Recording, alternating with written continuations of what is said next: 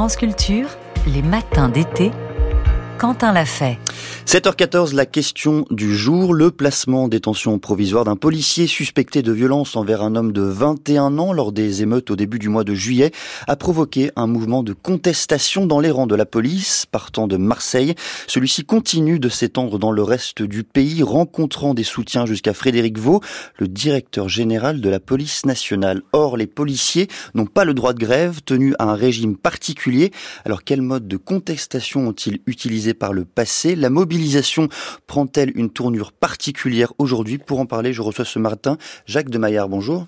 Bonjour. Vous êtes politiste, directeur du CESDIP, le Centre de recherche sociologique sur le droit et les institutions pénales. Vous êtes également professeur à l'Université de Versailles-Saint-Quentin et vous venez de faire paraître Police et Société en France aux presses de Sciences Po. Et pour commencer, est-ce que vous pouvez nous rappeler l'origine du mouvement de mobilisation de la police qu'on connaît aujourd'hui et surtout son ampleur concrète dans l'ensemble du pays?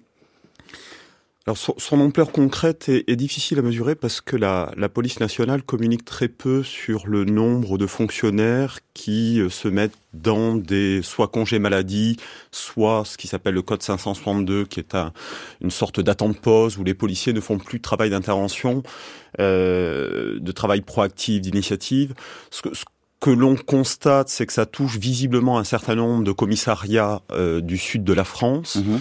Euh, et que euh, par tous ces réseaux sociaux, boucles WhatsApp, euh, ça touche également, sans que ça se traduise nécessairement aujourd'hui encore par un mouvement d'ampleur, des, des, commissariats dans d'autres régions que le simple sud-est. Comment ça se manifeste concrètement? C'est-à-dire comment les policiers manifestent leur désapprobation aujourd'hui?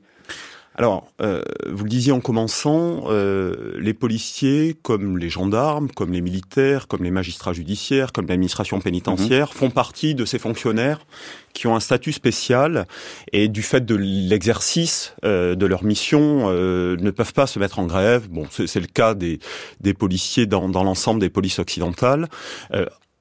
En, contrepartie, hein, ils ont euh, un certain nombre d'indemnités, euh, indemnités de suggestions spéciales qui euh, est en quelque sorte la contrepartie de cette interdiction du droit de grève.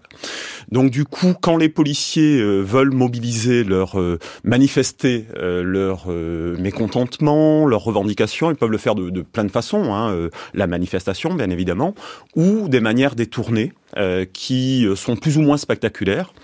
Euh, parfois, euh, en, en, 2016, il y a eu un mouvement important des, des, policiers en colère où ils avaient euh, manifesté pendant leurs heures de travail, certains d'entre eux cagoulés. Là, ce qu'ils ont décidé de faire pour l'instant, c'est euh, des, des, congés maladie déposés. Euh, en arguant de l'épuisement, ou euh, ce code 562 qui est en fait une façon d'être au bureau en ne répondant qu'aux appels en urgence, c'est-à-dire euh, notamment le 17 le minimum euh, donc du, du, service public pour bien comprendre pourquoi est-ce que les policiers, ni les CRS, ni ces autres professions que que vous venez de citer, Jacques de Maillard, pourquoi n'ont-elles pas le droit de grève? Disons que vous avez sur vous pouvez imaginer que si jamais l'administration pénitentiaire se mettait en grève, ça, ça, ça, poserait un certain nombre de problèmes dans le fonctionnement des prisons. Euh, il y, a, y, a, pour ces professions-là, euh, si jamais euh, des magistrats judiciaires se mettaient également en arrêt, ça poserait toute une série de problèmes dans le fonctionnement, dans les rouages de services régaliens mmh sur lesquels on a une continuité du service public. Donc, euh, euh, on, a eu quelques grèves hein, euh, en, France au début des années 20, enfin au début du XXe siècle, aux États-Unis, à Boston, en Angleterre également, dans, le cadre d'un contexte extrêmement tendu, de la peur rouge, où des, policiers s'étaient mis en grève.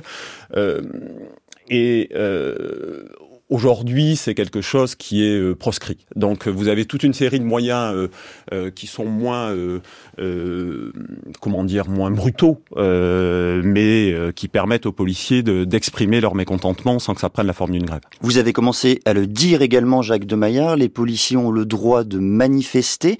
Sous quelles conditions?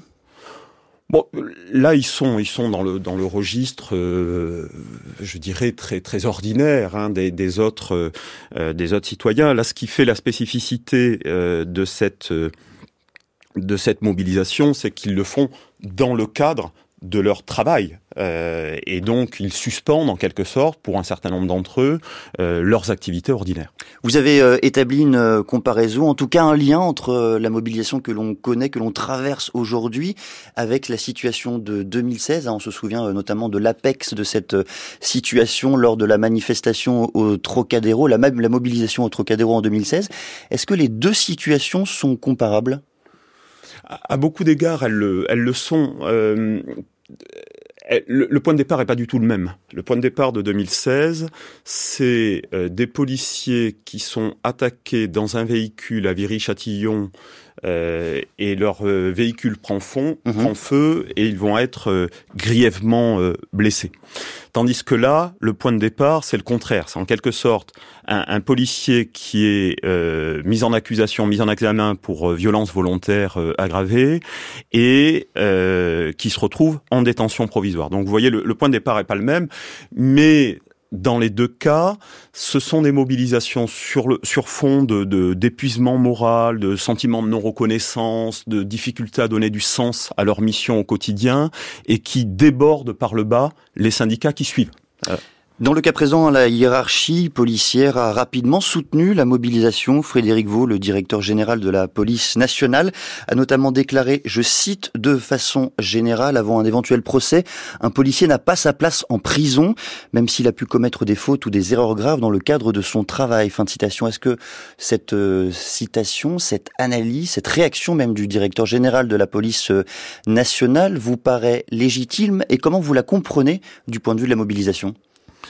Alors comment on la comprend euh, C'est un, un, sociologue de la police euh, important avait dit que le fonctionnement de l'institution policière c'est une hiérarchie renversée, c'est-à-dire que les, les initiatives viennent du bas et ce que fait la hiérarchie c'est de confirmer, euh, d'accompagner ces initiatives qui viennent du bas. Quelle type d'initiative, pardonnez-moi? Ben, là, on le voit très bien avec une illustration qui est assez frappante, c'est que euh, vous avez ces mobilisations qui viennent du bas, et en fait, ce que fait la hiérarchie, ce que font les syndicats, ce que fait le directeur général de la police nationale, c'est qu'il accompagne. Donc en fait, il est dans une posture de, de, de chef qui en fait suit ses troupes.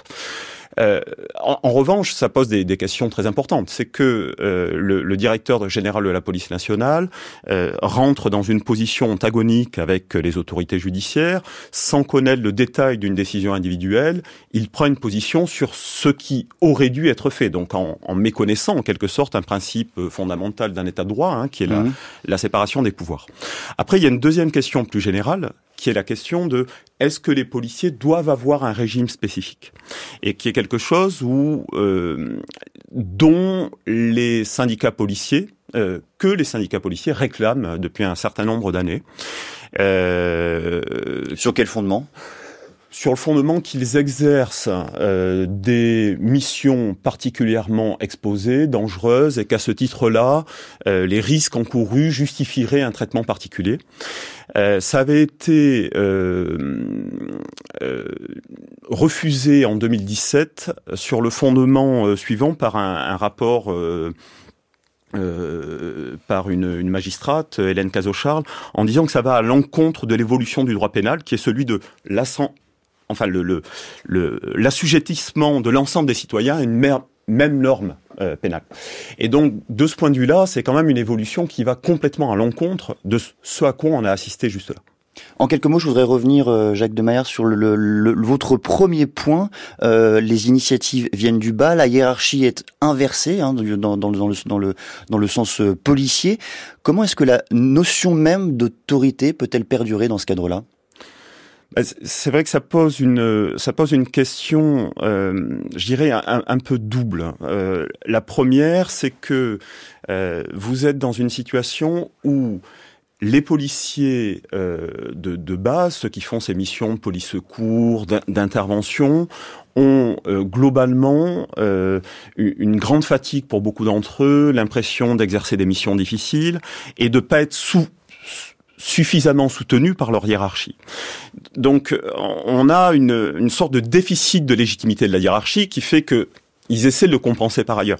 Ce qui pose quand même un vrai problème dans le fonctionnement d'une institution hiérarchique. Même si euh, vous avez une logique verticale qui est au principe hein, du fonctionnement des institutions policières, quand vous avez euh, des déclarations du, du, principal responsable policier qui consiste à dire, euh, voilà, le, je, je, suis à l'écoute de ma base, jusqu'à remettre en cause une décision judiciaire, là vous êtes dans un problème d'exercice de, la responsabilité hiérarchique. Merci beaucoup Jacques de Maillard. Je rappelle que vous êtes politiste, professeur à l'université de Versailles Saint-Quentin et vous avez fait paraître il y a peu Police et société en France. C'est paru aux presses de Sciences Po. Vous écoutez France Culture, il est 7h25.